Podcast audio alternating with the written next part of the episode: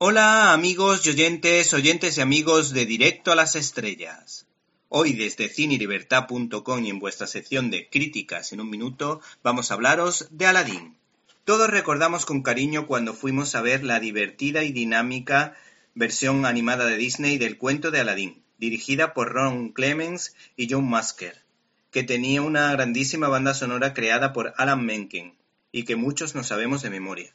El caso es que Disney con su nueva política de llevar a la gran pantalla versiones en carne y hueso de sus clásicos en dibujos animados, ha optado por hacer su particular versión como ya hizo con éxito con la sobresaliente Cenicienta o con películas tan entretenidas como El libro de la selva o La Bella y la Bestia.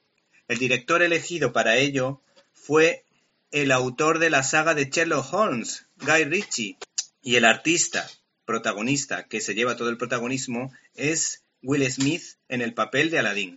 El compositor Alan Menken ha rehecho la banda sonora contando con el conocidísimo Tim Rice y el letrista de La tienda de los horrores, Howard Ashman.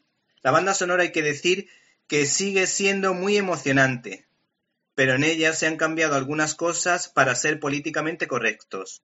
Y es que Disney también se ha plegado a esa forma de ver el mundo. ¿Qué es lo que menos nos ha gustado de esta producción? Pues que, aunque las comparaciones son odiosas, la cinta de animación de los años 90 nos dejó. ¿Te está gustando este episodio? Hazte fan desde el botón Apoyar del podcast de Nivos. Elige tu aportación y podrás escuchar este y el resto de sus episodios extra. Además, ayudarás a su productor a seguir creando contenido con la misma pasión y dedicación.